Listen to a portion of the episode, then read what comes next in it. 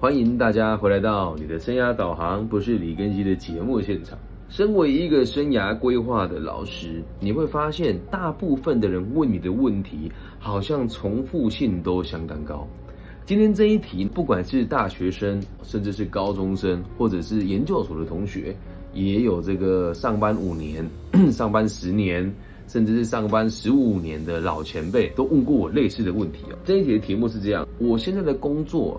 做的不好也不坏，我觉得过得还蛮挣扎的。那我到底要不要放弃现在投入已经这么久的行业当中，来面对新的挑战，往新的领域去学习？以前我听这些问题的时候，我都会跟自己说，他是真的需要帮助的，他是来理清方向的，他是真的相当无助的。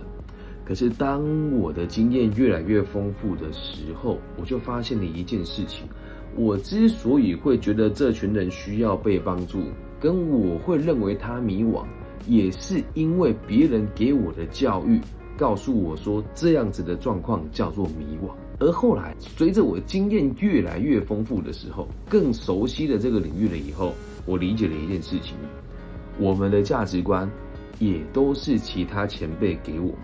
那总今天这一集我会做的这么有感触的原因，是因为在今天下午的时候，我到某一间台湾排名蛮前面的科技大学，和老师跟学生进行生涯规划辅导的咨询，还有辅导技术的分享。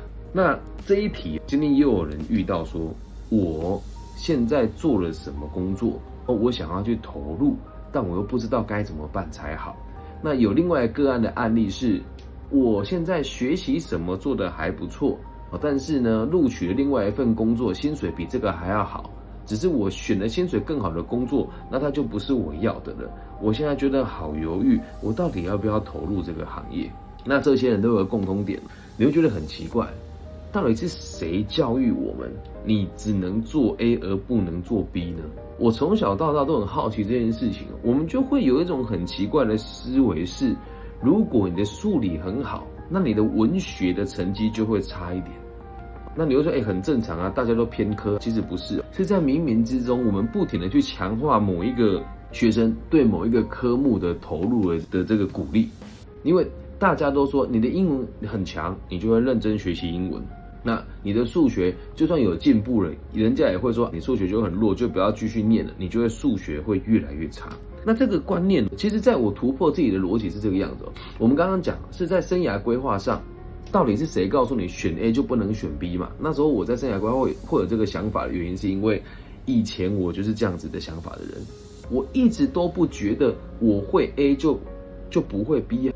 可是我在生涯规划圈圈里面说，一开始我认为这个是我太过于独断的想法，或者是我太自以为是了。不过现在再回想起来，就透过这几年的累积，我又又又有不同的解释。那这样子的题目，其实也有很多老师会回答，还是那一句话，我讲的话是我的真实的看法。那或许很多人会把我视为离经叛道，但我希望大家可以理解一件事情，我只是提出别人没有提出的意见而已。以前自己面对人生跟自己面对生活的时候，不需要跟大家交代我的思想。不需要跟大家分享我内心真实的声音是什么，而现在当生涯规划老师，我不想要当说一套做一套的人，所以我就把我的真心话跟大家分享。我第一次有这种想法是，我会 A 不一定就不能学 B 呀的想法，是从高中的时期开始的。小时候我也曾经误会过这种想法，因为最小的时候，从四岁到八岁，我是跳芭蕾舞的。很奇怪，因为时间有限，所以父母教育你会跟你讲说，你只能学一个才艺，或是学两个才艺。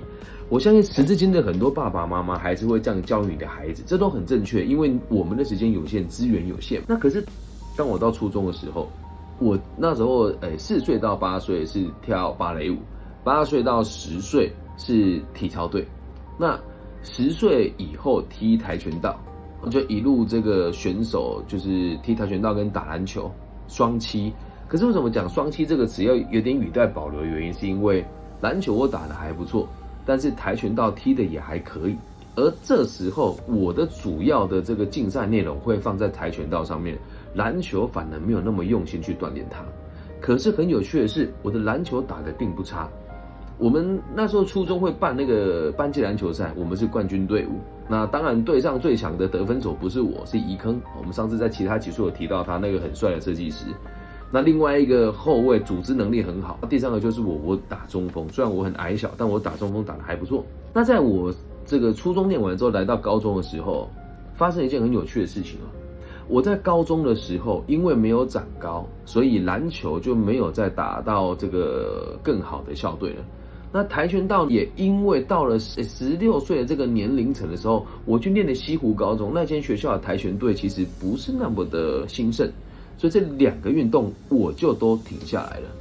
那虽然停下来了，但底子打的也还不错，我可以在没有锻炼的状况之下和校队，如果一对一竞技的，我应该没有亚于任何一个平辈的选手。然后那时候我就在想一件事，当时这个话你也不能讲，人家会觉得你很臭屁。但我记得我有不小心讲出来过，我说跆拳道这么简单的东西，你们这样练对吗？这句话说出来，那个跆拳道的那个社长才蓝带嘛，我我已经是黑带一段了。可是这句话说出来，他觉得你很自以为是，他就说那我们两个打一场。那当然我是打赢他的，因为毕竟练了这么多年了。我就很好奇是为什么你们只会一样东西，而且还玩的这么不怎么样？可是没有说出来，那时候就觉得啊，你们好训，但没有沟通过。哦，后来，后来我们开始跟人家竞赛打学校班级篮球赛的时候，我就发现这些选手们的偏科都很严重。什么叫偏科严重？打球就是打球，踢跆拳就是踢跆拳，你很少看到有人双七。那就有人会问哦，那你这样也不算双七？没错，我在西湖高中打校队的时间很短，后来我在校队的的篮球跟跆拳道都没有继续玩。但是如果以一对一竞技，我不比他们差，所以后来这两个运动就都放下了。以后，后来呢，这两个运动我放下了以后，我们就开始去玩其他的东西。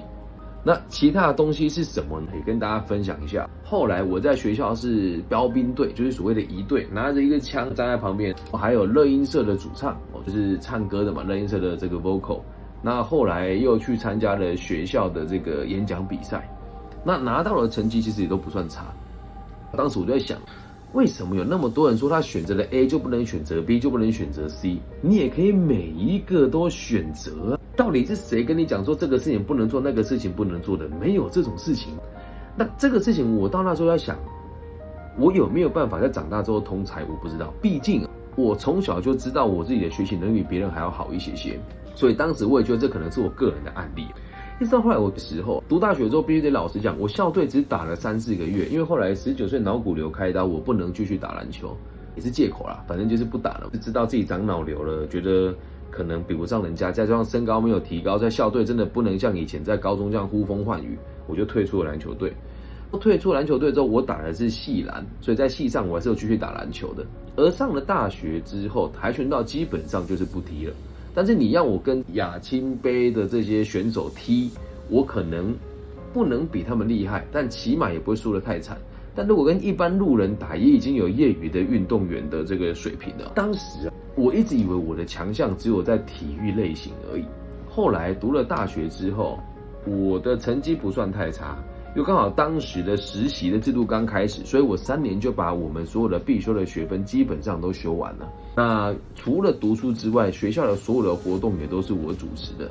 更有趣的事情是，呃，当时在学校总会有几个异性缘比较好，或是比较风云人物的这种学长，往往成绩都很差。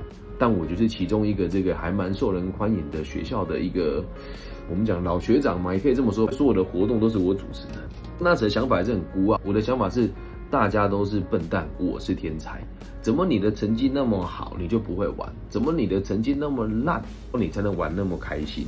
好，那时候真的有这种奇怪的想法。那一直到后来我出了社会之后，也不敢去讲这件事情的原因是，我一出社会时，每个人都告诉我，你要把你眼前的工作做好。这个说法我是认同的，但是这不就是社畜的思考逻辑吗？每个人都说你要把本分尽好了，这句话很可怕。把本分尽好是真实的，但是如果尽了本分之后，你丢了是你的尊严跟理想，那这个本分有意义吗？而且尽本分的同时，难道你就不能更积极的学习新的技能吗？所以接下来跟大家讲这个出了社会之后学习专业的，也能讲 bug 嘛，就你如何拿掉这个限制的东西的。在学生时期，我该很奔放，我相信很多人跟我一样，学生时期要这样跨领域担任选手的比例其实不低。可是出了社会之后，为什么能够做到跨领域的人很少？原因就出在这个地方了。我当时还在卖冰淇淋的时候，我并没有看不起卖冰淇淋的人，卖卖冰淇淋的人，但是。你真的会感觉到，我们做服务业的很少会有机会可以成为管理阶级，因为他这个劳动力相当密集的工作，再加上他的专业其实很好培养。然后那时候我看我的同事们，这是事实哦。做过服务业，如果你现场做过服务业的朋友认同，就帮我打认同老师。比如说我们做服务业的，你觉得你的这个同事跟朋友们，他们会在下班之后？积极学习，还是会随随便便？我们休息就是休息，来，或是哪一种？你们认为？大家觉得哪一种？你认为大家会聚集起来一起好好学习的？你打一。你觉得大家会蒙混的，随随便便的打二？你的这服务业里面的休息休息的时间里面，你会看到有人真的认真学习吗？觉得会的打一，就是不会的打二。这做过服务业的人都知道，通常通常哦，很难会看到有人会愿意去做学习的这个动作。原因其实很简单，做服务业真的很累，而且还有一点很重要的事情是，大家都在休息，只有你看书的话，你会很容易被群体排挤。真的，那我当时哦，在那边读理财的东西啊，或是在看一些励志的心灵书籍，就会有同事。或者是朋友，他们也没有不好，就说啊，你读这个有用吗？还是假假认真装正经？真的有人会这样跟你说，很神奇。那在这个状况之下，你该怎么去应对？跟大家分享一下。你那时候哈，我就会觉得有点丢脸，我就把书收起来，然后跑到厕所去看。因为在整个我们在百货公司服务，大家的休息区里面，只有我一个人会看书，大家会用很异样的眼光看你。当然，其他你会看一些杂志。那时候有人会看杂志，但看书的真的就只有我。我那时候在研究投资，就有人会酸说：“哎呦，会赚比较多钱吗？不要做白日梦啊！”但我坚持啊。所以后来我离开了之后，回到我的老本行，去四大会计师事务所做稽核人员。那就做稽核人员的时候，我们被教育的训练也是你要很专精在你的专业上面。但是又有一个但是哦，我就觉得我不想要只有这样子而已。所以与此同时，我就想说，那我想要去弹个乌克丽丽。但真的，你就说，哎，你这个不算跨领域。但是我在做会计师事务所，的时候为什么不能学才艺？可是当时我学才艺的时候，就有人跟我讲，他说，公司都这么忙，你还去学才艺，你好意思？你本分都没有做好，你还去学这些东西有帮助吗？你去学音乐哈，还不如好好的把你眼前的工作做好。但是也很万幸的事情是，当时我在事务所上班的时候，我就告诉自己，虽然这份工作还不错。但我不想做一辈子，于是，在闲暇之余，我还是会看一些人力资源的书啦、企业管理的书啊，或是这个海内外的企业如何经营的一些概念性的这个书籍。那我在读它的同时，现在在事务所的同事看到了，应该也有有机会看到，可是机会也不高的原因是我们工作时间很长。那在这个时候，我才开始理解什么叫跨域的发展跟学习。很庆幸的是，我在事务所待了一年之后，我的学妹在全世界最大的鞋业工厂做人力资源管理。的这个主管的工作，我去他们公司面试就录取了，所以就顺利的到这个公司去上班。到宝城做人资工作者的时候，我就发现一个更有趣的状况是，当我们踏入船厂，你就会发现大部分的想法都很保守，大部分的人的想法都相对的是保守的。那像我们这种还乐于学习的人就很少见。所以当时我在宝城协业的时候，虽然做的是人资，但我也在学印尼文，我也在学心理学，都是自学的。你可以说我学乱七八糟，可以说我学的不专业，也可以说我学的东西都是，都是这个以自己为中心的方方方式来开展，我都接受。可是，当我换到下一份工作的时候，我才发现原来这个才是真正的问题。我在宝城企业待的时间不长，回来台湾之后，我做房屋中介的时候，我就发现没有人会去限制，跟没有人会去管我，我如何应用我的工作时间，如何应用我的假日。只要我有把业绩交出来，就不会有人管我。那时候我才发现，所有的观念要我们去专注于某一件事情，或者是所有要我们只是要专一于某一个专业的，那也都是正确的。只是如果我们今天做的事情是与人文科学相关的，你就不能偏科。那这讲到现在，我做生涯规划老师，我做房屋中介的时候，我什么都会的状况之下，跟我的心态是我愿意让自己什么都会，我做房仲的成长的速度就很快。比如说，我成交第一个房子，它上面的有吊料孔，吊料孔就是你在盖房子的时候，会在每一个楼盘里，对楼那个平面上面挖了一个洞，然后让你可以吊原料。而当你补起来之后，只要房子够老旧，都会看到那个裂缝。那我就去研究要怎么样去补它，然后它有没有结构补强，有没有问题，有没有在这个结构上会产生危害？那我要找谁来做鉴定？当我看到新的客户他来跟我说这房子好脏好旧，但它比较便宜，我想要。在室内设计的部分，请你帮我估个价，我就去学室内设计的估价。后来就发现，我也不是什么都会，但略懂了之后，只要你口才好，看起来就很专业。好，那在房屋中介的时候，我才知道，原来所所谓的跨领域都是你要不要而已。因为如果你也是做业务工作的人，不管是房仲、汽车销售了，还是保险业务员，你应该都可以认同我这句话。每个房屋中介基本上都很全能你不是单单只会卖，你还会过户啊，你要懂法律，然后你要了解客户的心理，你要知道这个收款的逻辑，你要懂得跟你的内部的群体既竞争又合作，这都是谈判跟心理。那再到现在我做生涯规划老师，只要听到任何一个人跟我讲这句话，我们就不卖关子。老实讲，我会告诉他，你会问我这个问题，就代表你现在这个行业做的很差了。有人说你怎么这样讲？我做的很好。如果做的很好，你不会挣扎。真的，如果做的很好，你不会挣扎。我自己也是，有人就跟我讲说，你做房屋中介做那么好，为什么你要离开？我没有挣扎，因为我车祸了，我不能继续做了。如果我没有出什么差错，我一定会干一辈子。那你说我在做人资的时候，我真的是很挣扎。可是当时没有人教我。如果当时我能遇到三十岁的自己，这个李根熙都会告诉他，想走就走了，你会离不开，就是因为你觉得东西还不错，可是你明明就不喜欢它，你还要留着干嘛？你不敢走的原因是因为你不敢面对失败。现在这个生活，你既然想离开，离不开，就代表他很失败，而你不敢去面对。讲真很难听，可就是事实。但为什么这个观念那么少？生涯规划老师会跟你提，还有为什么那么多人在做心理咨询的时候会觉得这个东西很严重？因为大部分的人处理生涯规划跟心理咨商的做法，都不是帮你做决定。今天我去这个学校做研习的时候，有个心理师他在跟他的朋友 murmur 的，也不是讲 murmur，可能因为他们在聊天，我有听到，但这也是课程的一部分。他说，我真的不认为可以帮他们做决定，做决定之后，难道你要为他负责吗？而且这么短时间内，你帮他做决定，不是很草率吗？我在课堂上就说了，心理智商跟生涯规划是不一样的。那生涯规划的老师做的是帮你厘清问题，然后告诉你下一步该怎么做。而心理智商是不会帮你做决定的。我也尊重也认同你的看法。所以生涯规划老师没有资格做心理智商。想当然了，心理智商的老师你也没有资格做生涯规划。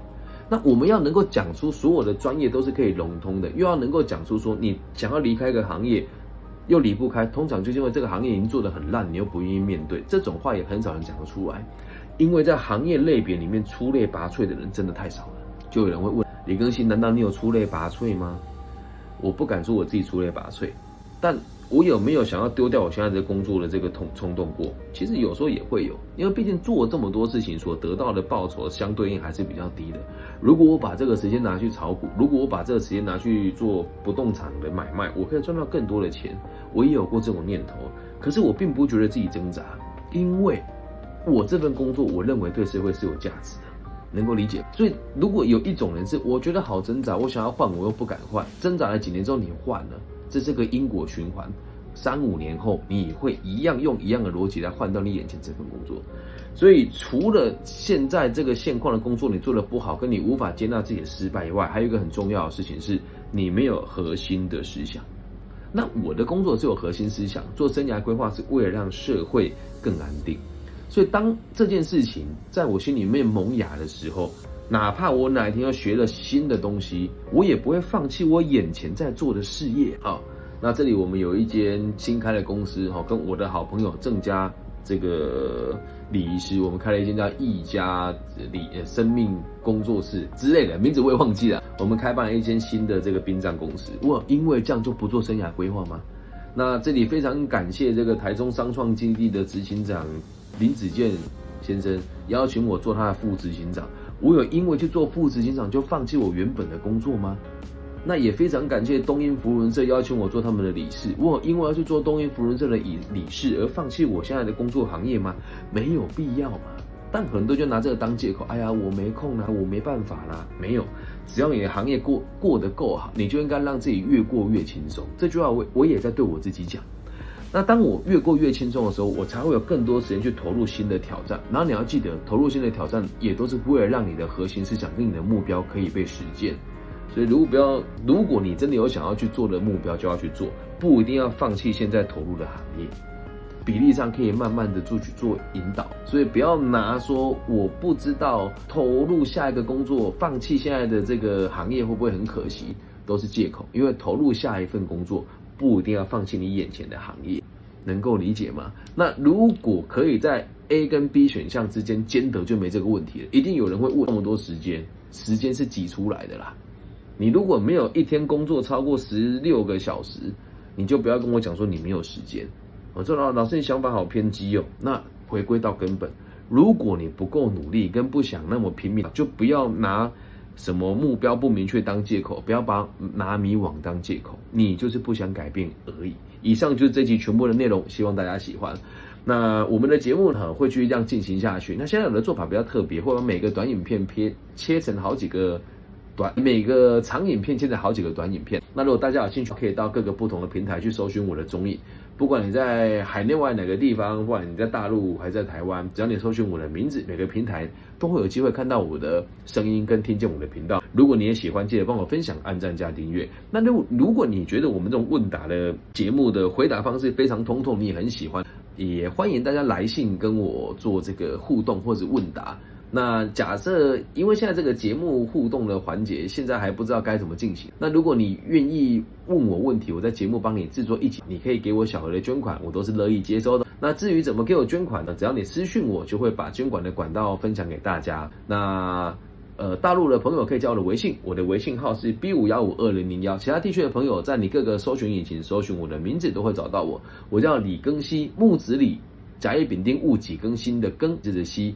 希望我节目的存在可以 带给这个世界更多安定的可能性。我爱你们，大家晚安，拜拜！记得分享、按赞、加订阅哦。